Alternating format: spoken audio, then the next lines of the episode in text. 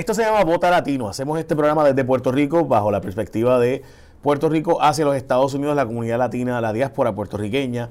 Eh, y queremos que más gente participe, más gente vote y más gente eh, sea parte y obviamente pues incluyendo eh, particularmente la gente de la comunidad latina que si vota, si votara en los números que realmente pudiera, decidiría las elecciones de los Estados Unidos sin duda alguna. Y por si acaso, usted puede vernos tanto en Facebook como a través de todas las plataformas digitales, Instagram, etcétera, YouTube, etcétera, etcétera. Y también puede recuerde que debe ponernos en See First o ver primero eh, en vez de default, porque si no, solamente nos vas a ver una de cada cinco veces que salga el programa por el algoritmo de Facebook. Así que aprovecha y ve desde ahora y busca donde tú pones en seguir o following. Ahí vas y le cambias para ponernos See First. Si hace eso, te va a llegar siempre que hagamos el capítulo. Si no, pues te llegará solamente una vez cada X cantidad de veces, cada vez que dé la gana Facebook realmente, en la práctica. Y por si acaso, la gente de Bella tiene la Monumental Venta del Sur en Guayama, que tiene más de mil vehículos en Guayama, Puerto Rico. Para aquellas personas que saben, tienen Honda, Acura, Mazda, Volkswagen. Y en un mismo lugar puedes ver todas esas marcas, puedes probarlos todos. Lo más cool de todo es que puedes probar desde, pues, imagínate tú, tú te pruebas en, qué sé yo, te montas en el Accord y después te bajas y te montas en cualquier otro modelo y los pruebas todos de una vez. Tienes mil carros para probar. Entonces, Además que tienen bonos excelentes, porque bonos de hasta 6.500 dólares están dando en esta venta, cómodos pagos desde 198 dólares, 3.500 dólares garantizados en trading de unidades. Así que si tú llevas un carro en trading que sea el 2003 o más en adelante, escucha bien, te van a dar 3.500 garantizados si el carro es del 2003 para acá. Así que ya tú sabes, te van a un trading de 3.500 garantizados. Puedes llamarte al 331-0220, 787-331-0220, 787-331-0220. Dicho eso, vamos a los temas del día de hoy. Yo soy Jay Fonseca desde Guaynabo, Puerto Rico hoy. Estamos en el estudio y estoy con Carlos Dalmao, profesor de la Universidad de Puerto Rico, además de eh, una persona que vivió muchos años allá en la ciudad de la capital de los Estados Unidos, que hoy va a tener su primera serie mundial desde 1933. Los Nationals llegaron a la serie mundial. Los Cubs no. Este, así que, que mi equipo. Bueno, eh, yo quisiera, vamos a hablar hoy de varios temas. El primero, vamos a hablar también del impeachment de Trump, la posibilidad de que sea residenciado o no, si realmente eso está cogiendo tracción o no. Vamos a hablar del debate del Partido Demócrata, pero yo quisiera arrancar con algo eh, un poco que demuestra un poco cómo somos los seres humanos. Ustedes han escuchado hablar de que si ocurriera el holocausto nazi hoy día, que usted sería el primero en levantarse en contra de esa injusticia y haría algo para evitarlo, ¿verdad? Yo creo que, compañeros, si me poner la foto de, Kurdistán, que es un estado que no existe por si acaso, pero es una zona que son aliados de los Estados Unidos, los kurdos allá en Turquía y demás. yo quisiera que ustedes vieran esto. Eh, esta zona que ustedes están viendo ahí, esa zona que está en color anaranjado, esa zona es una zona que está en control kurdo. ¿Quiénes son los kurdos? Pues los kurdos son una gente que ha sido aliado de Estados Unidos en diversos momentos dados. Y como ustedes pueden ver, es un área que está al norte de Siria, al sur de Turquía y al noroeste de Irak. Esa es una zona bien particular porque los kurdos no son su propia nación. Ellos son una nación, ¿verdad? Pero no son un país reconocido internacionalmente, como la Palestina, ¿no? Eh, o como Puerto Rico, by the way, este, que eh, realmente somos USA, no, no es Puerto Rico como tal. Si usted mira esa zona, usted va a ver que hay unas áreas controladas por Turquía, como esa zona que está de rojo, y entonces esta franja que estamos observando aquí, esa franja es esos 30 kilómetros donde Turquía quiere tener control de esa zona. Yo quisiera eh, discutir brevemente este asunto porque, aunque a usted no le importe los kurdos, ahora mismo en este instante el vicepresidente de los Estados Unidos, Mike Pence y Pompeo, el secretario de, Estado de los Estados Unidos, están reunidos con el presidente de Turquía eh, porque Erdogan quiere invadir esas 30, esos 30 kilómetros de hacer este famoso buffer zone o esta zona donde ellos quieren entrar, sacando a los aliados de Estados Unidos. En el medio de eso había una parte del ejército de los Estados Unidos que estaba evitando que entrara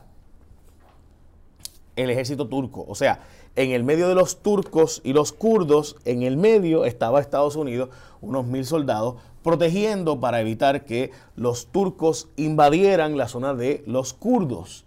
Como ustedes se van a dar cuenta, esa zona ahí es una zona que no pertenece a un país, sino a tres países. Hay parte de Turquía, parte de Siria y parte de Irak. Y los kurdos que están viviendo ahí y demás, que habían sido los aliados de Estados Unidos que habían luchado contra ISIS, que habían estado, eh, porque por si acaso, ¿verdad? Si usted sabe lo que significa ISIS, es el estado de Irak y Siria y el Lepanto, esa zona de ahí, ellos querían formar un califato, o sea, un gobierno que respondiera, ¿verdad? Bajo las reglas eh, musulmanas, por así decirlo. Pues contra ISIS combate la gente de Kurdistán, los kurdos, y ellos están combatiendo con la ayuda y ayudando a Estados Unidos. Y el presidente dice, Trump dice, yo me voy de aquí, sácame esos soldados de ahí y demás, dejando sin protección a los kurdos y el gobierno de Turquía, que siempre considera a los kurdos terroristas, pues el gobierno de Turquía está bajando e invadiendo esa zona, causando todo este caos. ¿Por qué esto es importante? Porque en mi opinión muestra un cambio de la política de los Estados Unidos hacia el resto del mundo, que no es la primera vez, desde Obama se veía, que veíamos un poco, por ejemplo, en el caso de Libia, Estados Unidos hizo unas gestiones mínimas, pero realmente fue Francia quien intervino. Este policía del mundo, que era lo que Estados Unidos acordó con los países en el 44, cuando se da el pacto de Bretton Woods, eh, los Estados Unidos, que Estados Unidos sería el policía del mundo, que sería el que intervendría cuando ocurre una injusticia, cada vez es menos. Y el mejor ejemplo ahora mismo es este, donde aún a aliados a quien tú le diste tu palabra, le diste tus armas para ayudarlos en un frente, de repente Estados Unidos dice, me voy, nos vemos, y se van de allí y demás. Y Carlos, yo quisiera tocar este tema porque me parece que muestra un poco la filosofía de los Estados Unidos. Por si acaso los republicanos y demócratas han criticado durísimo a Trump por hacer esto, pero Trump no ha echado para atrás. Ha dicho que le va a hacer sanciones económicas a Turquía por hacer esto, por invadir esa zona, pero más allá de eso, nada más. Y él sabe que Erdogan iba a invadir. De hecho, cuatro días antes del presidente anunciar que se iba a sacar sus soldados de ahí, ya le había dicho Erdogan que se iba de allí. Básicamente, mete mano si tú quieres invadir ahí, porque yo no voy a impedirlo, yo no voy a evitarlo. Y los kurdos, ¿qué hicieron? Bueno, lo mismo que hizo Cuba. Cuando Estados Unidos no es el que está contigo, pues tienes que buscarte otra superpotencia que te ayude. Se fueron donde los rusos. Y los kurdos están negociando ahora mismo con Rusia y con Siria. Y eso tiene otras implicaciones históricas. Mira, sobre este tema, eh, yo quisiera subrayar tres, tres aspectos, eh, Jay. Uno, eh, cómo Trump formula su política internacional. yo creo que es un presidente como ningún otro en la historia moderna de los Estados Unidos, porque para él la política internacional ocupa un espacio solamente en función de sus objetivos políticos electorales. Y no es que los presidentes antes no pensaban las consecuencias. O sea, todo el mundo sabe que Nixon este, sabía que Vietnam tenía una importancia en su elección. Todo el mundo sabía que, eh, que esas cosas pesan, pero hay unas consecuencias bien grandes cuando Estados Unidos decide, luego de ser una fuerza de balance en un área como en esta, es retirar las tropas. Porque, por un lado, el mensaje a las tropas es todo lo que hicimos aquí se va a ir por la, por la alcantarilla. ¿Qué fue lo que pasó? ya los 11.000 de ISIS detenidos. Aquí murió gente. Aquí dijimos que esto era importante. Aquí movilizamos nuestras tropas, nuestros muchachos. Pasamos años y de repente nos vamos y todo fue para nada. Y eso desmoraliza a las fuerzas militares. Segundo, eh, Trump tiene una política de precisamente darle la espalda a todo lo que fue el rol de los Estados Unidos como policía, pero además como fuerza moral, digamos, como líder de los países democráticos del mundo. Él lo que quiere demostrar es, yo estoy cortando aquí, yo estoy cortando acá, para mí es más importante el muro y las consecuencias de esa movilización no, no le parecen importantes. Tercer punto que quiero subrayar es, cuando ve que se le va a complicar, ¿qué hace Trump? Pues las cosas de Trump. Ayer emerge una carta firmada por el presidente con el logo de Casablanca, dirigida al presidente de Turquía, donde básicamente es una carta que la gente pensaba que era falsa, porque dice cosas como, yo le recomiendo que no sea tonto, no se haga el tonto, no se le ocurra movilizarse, vamos a ayudarlo en otras cosas, en otras cosas pues hay unos acuerdos económicos, unos acuerdos de extradición. Entonces, tú lo que ves es el mismo presidente que llamó el presidente de Ucrania negociando eh, ventajas para que, mira, yo te doy unas cositas aquí si tú investigas al hijo de Joe Biden. Y en ese ambiente es que está operando eh, Estados Unidos. Pero, pero yo quisiera plantear, y, y, vuelvo al mapa, ahí viven seres humanos. Ahí viven miles y miles de seres humanos. Totalmente. Aliados de Estados Unidos, cercanos de Estados Unidos, que han peleado hombro con hombro con hombres de Estados Unidos en contra de ISIS, que fue la gente que le metía el terror más brutal al mundo. Y esa gente que los ayudó, ahora los abandonaron. abandonaron. Entonces, está ocurriendo un genocidio, o sea, está ocurriendo, están matando gente por ser kurdos, por ser kurdos. Dame decirte eh, un, breve eh, punto de, aclaración a eso. Cuando empezaron todos aquellos eh, ataques a, a las democracias como Francia, el ataque en Gran Bretaña, el ataque de España, los ataques que, explotaban los, metros y todo aquello que vivimos, que era ISIS, ISIS los que dieron la vida para apagar todo eso fueron los kurdos. Los kurdos. E, eso era la gente que estaba en el frente de batalla dando, ¿verdad? Dando la batalla. Y mientras eso fue así, Estados Unidos dijo, vamos, somos aliados, vamos con ustedes hasta el fin del mundo. Y el resultado de esta retirada de tropas norteamericanas, que es un despliegue estratégico, no solamente tiene un efecto ¿verdad? De, situación humanitaria, sino que evidentemente ahí crea, eso, eso es un buffer zone porque eso es un punto caliente entre Irak, Siria y Turquía.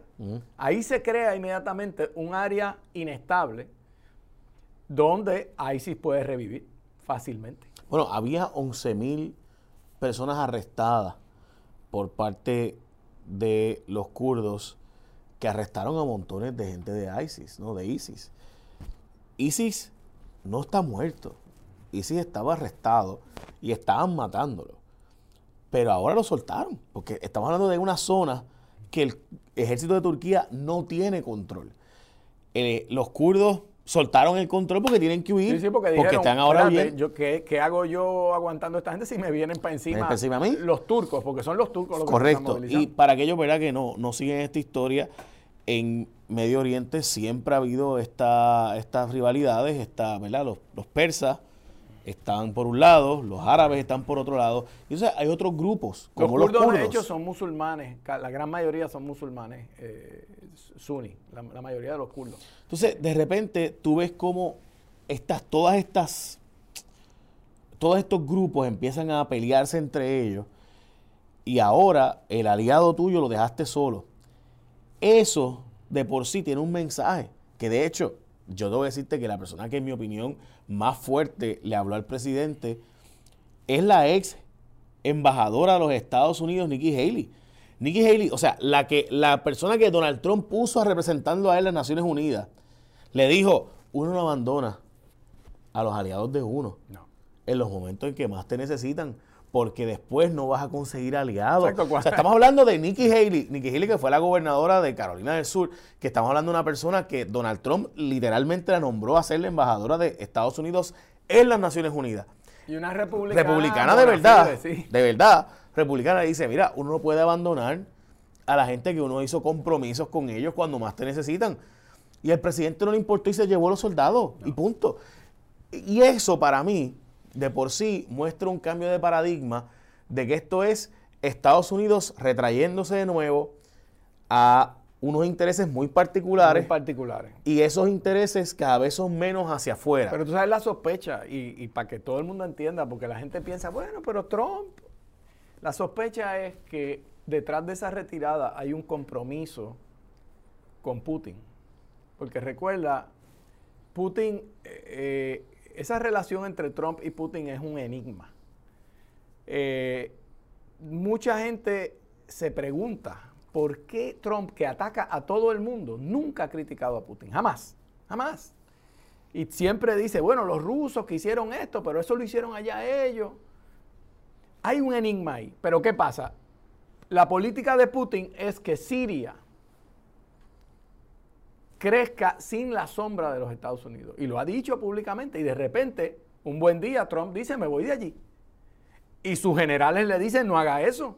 Y sus diplomáticos le dicen, no haga eso, presidente. Y él lo hace. Y el Congreso Republicano le dice, no haga eso. Y genera la duda razonable de que él está haciendo esto porque le conviene, porque tiene algo hablado con Putin, por lo que sea, que no es los mejores intereses de los Estados Unidos.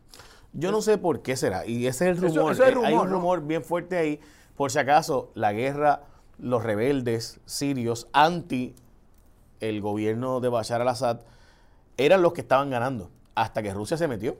O sea, la verdad es que Bashar al-Assad iba a perder el control de Siria, que aquellos hermanos que nos están viendo, Siria, yo sé que usted escucha hablar de, Medio Oriente y piensa en, destrucción. Damasco, una de las ciudades más bellas del mundo. Ah, no. o sea, y es una ciudad histórica. Y, las historias, o sea, era lo más occidental, por así decirlo, lo más europeo que usted podía encontrar en esa zona. Estamos hablando de una de las ciudades eh, de avanzada y demás, y ahora está devastada, está destruida. O sea, para que tengan la idea, ¿verdad? Siria era el gobierno que le daba protección al Líbano y era los que protegían, por así decirlo, la estabilidad en la zona. Y de repente la guerra civil en Siria explota, los rebeldes empiezan a ganar, Bashar al-Assad está perdiendo y tiene que requerir la ayuda de los persas de Irán y del gobierno de Putin. Y así es como él ahora gana. Y de vuelta ya lo que queda es una trinchera, básicamente, no, no Voy a poner en mi, en mi cuenta de Twitter, eh, a Dalmau un reportaje que salió hace una semana de Putin diciendo que todas las fuerzas militares extranjeras deben salir de Siria, ya. Incluyendo los Estados Unidos. entonces, miren qué casualidad, es que es en el momento. Y eso lo que crea es que la política de Trump cada vez más hay una sombra de que las decisiones que él toma no son por el bien ni de la fortaleza de los Estados Unidos, es porque él está colocando sus intereses políticos y económicos con esta gente poderosa del mundo y, honestamente, eh, eh, el, ambiente en Washington es de... Dar espacio para esa especulación. También había, había un, habían, hay una posibilidad de que la inteligencia rusa supiera que Estados Unidos tenía ya claro, intenciones de irse y Putin lo diga para ah, precisamente. yo soy, el que manda en el mundo. Y vamos vamos a hablar o sea, este, la inteligencia ocurre o sea este tipo de espionaje de rusos con Estados Unidos, Estados Unidos y Rusia, eso ocurre todos los días. No, y ya Estados Unidos, ya Trump lo había dicho, o sea, él está montándose en algo que no es completamente inventado. Pero qué casualidad, ¿no te parece? Qué casualidad que Putin y Trump están totalmente de acuerdo, en este punto. En salir, y básicamente eso ayuda a, Siria. Y yo quisiera ahora, vamos a ver, porque por si acaso vamos a estar en Boston la próxima semana, no la otra, eh, para que ustedes lo sepan. Así que vamos a estar en Boston y van a ver ahora dónde vamos a estar y la información para que usted pueda ir. Vota Latino desde Boston el sábado 26 de octubre en Arlington Street. Ulala. Este, así que para más información puedes reservar tu eh, participación en agora.eventbrite.com o entrar en el facebook.com diagonal de cultural agora. Vamos a estar allá, vamos a hablar un poco del tema de Puerto Rico, el tema de los latinos, el tema de los puertorriqueños allá en la diáspora, el sábado 26. Ok, ponme la próxima gráfica. Quiero que ustedes vean brevemente este asunto de Ucrania. Eh, y por qué esto es bien importante. Yo quisiera, ¿verdad? Y esto es bien breve y voy a tratar de ser lo más breve posible. Ustedes van a ver que el Kiev, ¿verdad? Que es la capital. Hay una zona aquí, esta es la zona más importante probablemente de la política internacional, probablemente en los últimos 10 años, de todo lo ocurrido en el mundo, lo que ha causado más conmoción es que Ucrania, que es un país que tiene una división interna, donde esta zona del este del país quiere, es rusa y era muy leal a la Unión Soviética. La parte hacia el oeste es europea y se considera a sí mismo europeo. De hecho, han pedido la protección varias veces de la Unión Europea y querido ser parte y demás. El tema es más complicado que esto, pero vamos a, vamos a tocarlo así. Crimea es esta zona aquí que está llena de gente rusa, de origen ruso. Crimea, o Crimea, ¿verdad? Crimea tenía uno de los puertos más importantes de la Unión Soviética. Y este puerto es sumamente importante en el Mar Negro para Rusia. Los rusos invadieron y se quedaron con esta zona. En otro momento de la humanidad, eso hubiera provocado una guerra. El resto del mundo se hubiera unido para evitarlo. Pero en este momento de la humanidad, donde todo el mundo está en las de, eh, pues lo permitieron. El cuento largo corto es que eso ha provocado 25 mil cosas con el presidente de Estados Unidos y el presidente de Rusia, quien ha querido y se ha agenciado de un terreno que no le correspondía a él, era de Ucrania. So, el presidente de Estados Unidos llama al presidente de Ucrania y le pide, y este tema es larguísimo, así que no vamos a entrar en todos los detalles, y le pide que investigue al hijo de Joe Biden. Y entonces empieza todo este berenjenal que termina en la posibilidad de hacer un impeachment, en la posibilidad de residenciar al presidente de Estados Unidos. Originalmente parecía bien poco probable que esto iba para algún lado, pero según ha empezado a salir información, aparenta ser que ha habido tres solicitudes del presidente de Estados Unidos a países extranjeros que intervengan en algo que eh, redunda directamente en combatir la oposición política del presidente. O sea, cuando tú tienes al presidente de Estados Unidos solicitándole básicamente a tres naciones, incluyendo a China y Ucrania, que son naciones bien particulares, que te ayuden básicamente a meterle mano a tu posición política. Esa es la definición de traición. Y la razón por la cual existe el residenciamiento de un presidente en la Constitución de los Estados Unidos es precisamente para evitar que naciones extranjeras puedan tener influencia política en decidir quién va a ser el presidente de Estados Unidos. Esa es una de las razones principales, es la traición a la nación, la razón principal para residenciarlo. Pero Donald Trump tiene algo que uno no sabe ni qué es. Es una magia. Eh, eh, yo no sé cómo, no sé, que logra que los republicanos sigan defendiéndolo y cada vez más fanáticos, y por si acaso los números dan a entender que ha habido cierta erosión, pero sigue siendo un candidato que va a la reelección, que aparenta tener fuerza. Joe Biden cada vez está más muriendo en los debates, ya, ya no se entiende lo que, las propuestas de él no se entienden, o sea, empieza a hablar y, se le olvidan cosas, yo no sé si es que se le olvidan, si es que está nervioso, lo que sea, pero sin duda baja dramáticamente. Elizabeth Warren es la candidata y todo el mundo hace la pregunta que hizo Bill Maher la semana pasada. Todos tenemos miedo de que Elizabeth Warren sea tremenda demócrata, pero no pueda ganarle al presidente la presidencia de los Estados Unidos. Pues, pues fíjate, Jay, es interesante eso que traes porque este, este evento de la llamada de, de Trump ha destapado varias cosas. La llamada de Trump al presidente de Ucrania destapó que le pidió lo mismo a otros países como tú planteas, pero que su abogado, Rudy Giuliani, eh, estuvo bien cerca de eh, la política de Ucrania, de este candidato que ganó, y, ha estado haciendo gestiones a nombre del eh, presidente. explica por qué es tan importante para las elecciones en Ucrania lo que haga Estados Unidos. Pues yo creo que eso es algo que la gente que nos está escuchando dice, ¿y qué, qué importa? O sea, ¿por qué en Ucrania importa si se mete los republicanos o los demócratas, recordaremos que Paul Manafort también tenía una relación específica con Ucrania. Y es que eh, Ucrania depende de que Estados Unidos le venda armas, porque si no, los rusos o sea, se quedan con ellos. Entendamos ese concepto. Para que la gente entienda, obviamente, eh, eh, Ucrania y lo que es Rusia y toda esa zona era parte de la Unión Soviética. Cuando se cae la Unión Soviética, se crean una serie de repúblicas y Ucrania se convierte en una república independiente de Rusia. Pero todavía hay unos intereses de Rusia muy fuertes metidos en Ucrania. Algunos son étnicos, algunos son este, económicos. La mafia rusa. Eh, el, acceso, el acceso a toda esta costa del Mar eh, Negro. O sea, entonces Putin se mete ahí a la Crimea a fuerza pero si Ucrania no tiene el vaqueo, por lo menos de las armas, y en alguna medida eh, el, apoyo tácito de los Estados Unidos, se queda solo. Así que eso es bien importante. Y un presidente de Ucrania que diga, yo estoy bien con el presidente de los Estados Unidos, ese está bien parado. Así que eso Trump lo manipuló muy bien. Pero lo interesante es que en lugar de utilizar la figura del gobierno, el secretario de Estado está para eso, Pompeo usó al abogado personal de él, a Rudy Giuliani, para mandar mensaje. Eso crea también por qué el presidente, que es el comandante en jefe del gobierno más poderoso, tiene que usar su abogado personal. Y eso es lo que crea toda esta madera. Entonces los demócratas están en una situación que tú empezaste a describir muy compleja.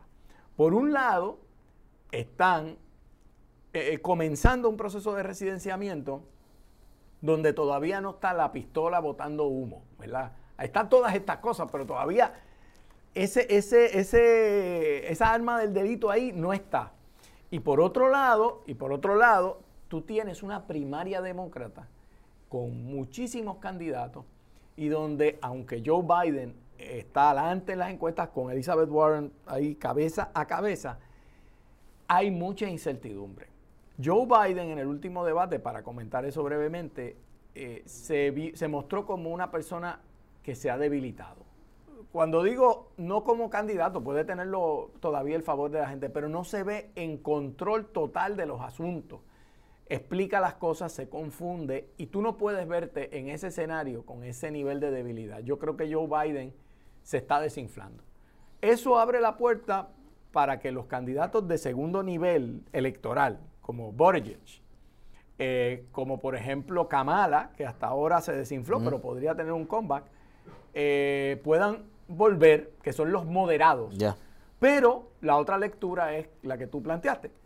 Si esos moderados no crecen, esta elección parece que será dominada por Elizabeth Warren, que es una profesora de Harvard, educada, senadora ahora, inteligentísima, educada, con energía, pero tiene un pequeño problema en la elección general. Es demasiado eh, liberal, demasiado de izquierda, tiene unas propuestas muy agresivas de aumentar impuestos a la clase media alta, a la clase alta.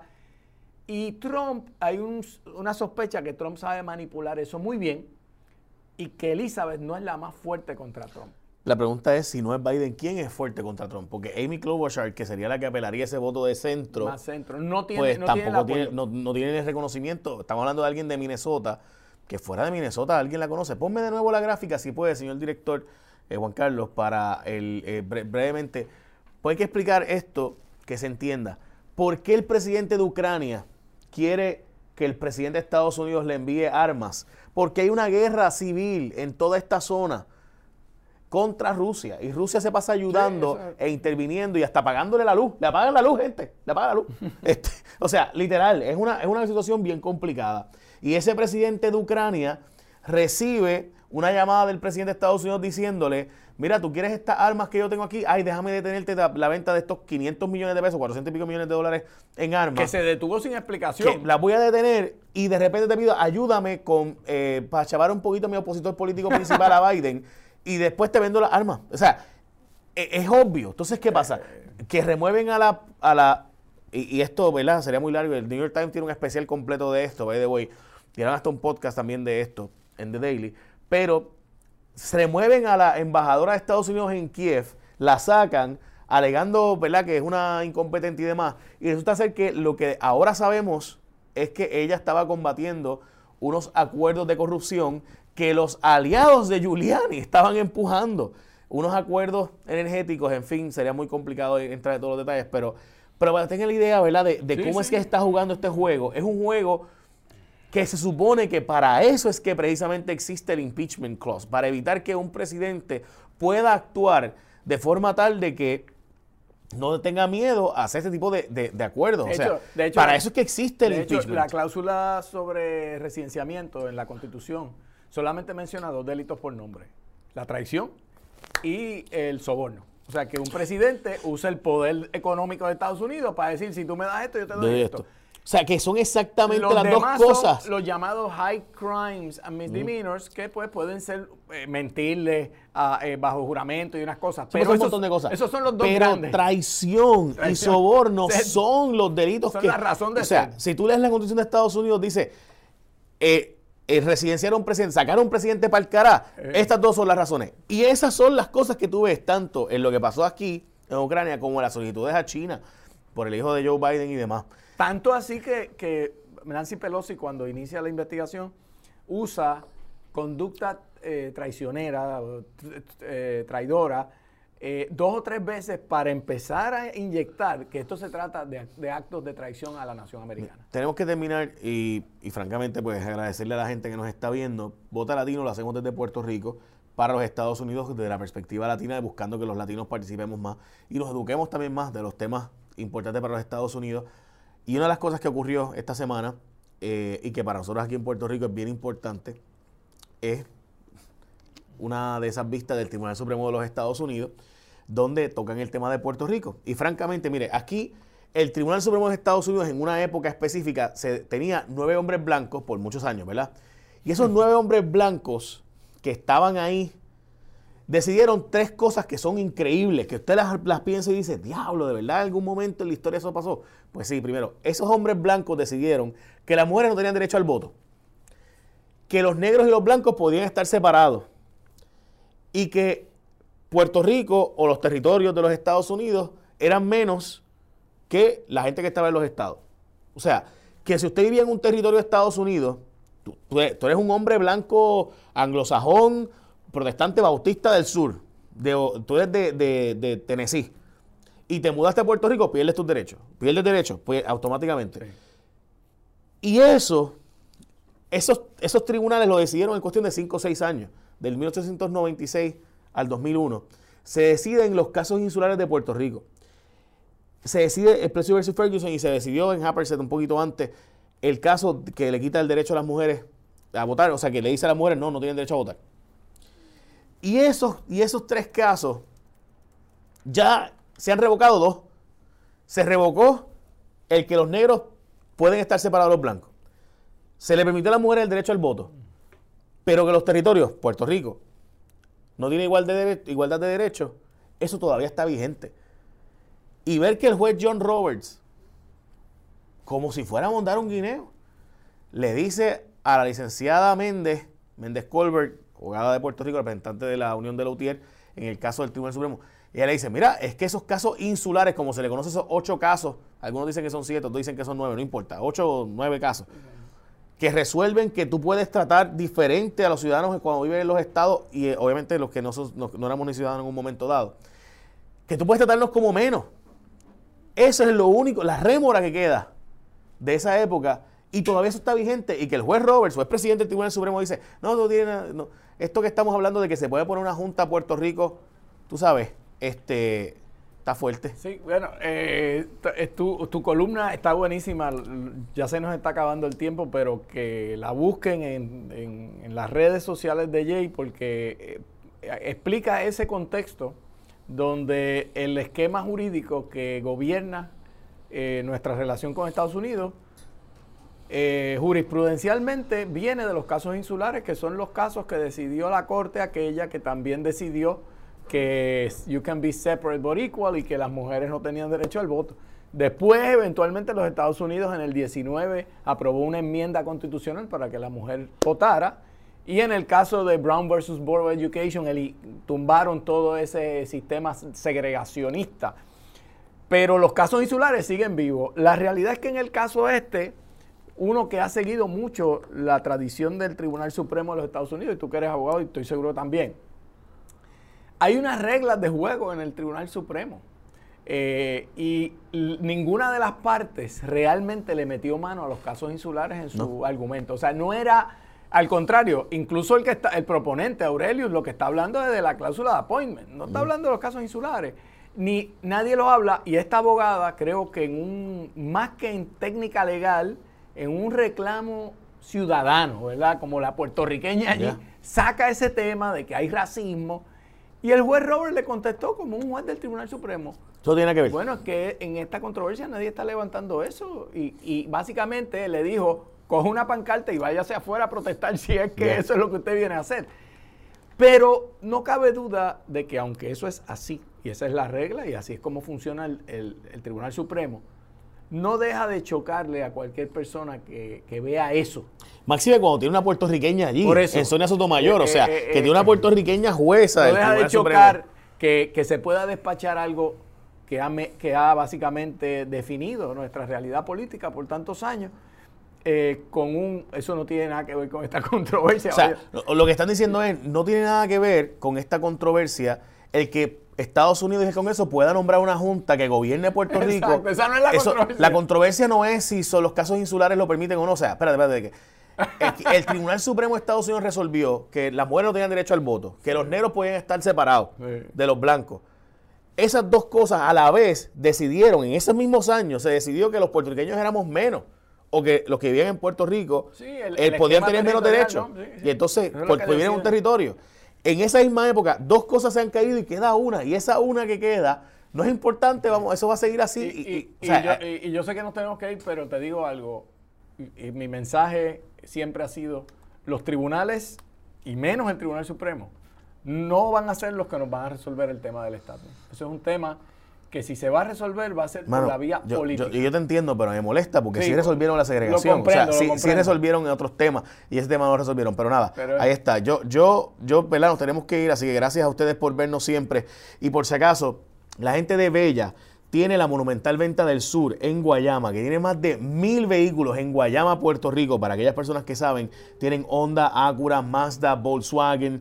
Y un mismo lugar puedes ver todas esas marcas, puedes probarlos todos. Lo más cool de todo es que puedes probar desde, pues, imagínate tú, tú te pruebas en, qué sé yo, te montas en el Accord y después te bajas y te montas en cualquier otro modelo y los pruebas todos de una vez, tienes mil carros para probar. Así que tú decides, no, no le digas a los vendedores que yo te mandé, pero, pero pruébalos todos. Tío, para eso tú vas, tú vas a comprar el carro. Entonces, Además que tienen bonos excelentes, porque bonos de hasta 6.500 dólares están dando en esta venta, cómodos pagos desde 198 dólares, 3.500 dólares garantizados en trading de unidades. Así que si tú llevas un carro en trading que sea el 2003 o más en adelante, escucha bien, te van a dar 3.500 garantizados si el carro es del 2003 para acá. Así que ya tú sabes, te van a un trading de 3.500 garantizados.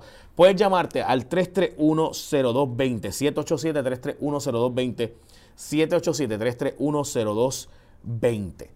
Honda, ya lo saben, la gente de Bella que tiene Honda, Agura, Mazda y Volkswagen, mil vehículos diferentes, puedes probarlo. No pruebes esto, pero por lo menos unos cuantos, no te compres primero. Cómprate, checate tres o cuatro. Es bueno que los prueben todos. Pruébalo. Todos que puedan. Muchas gracias, Carlos. Gracias a ti. Adelante.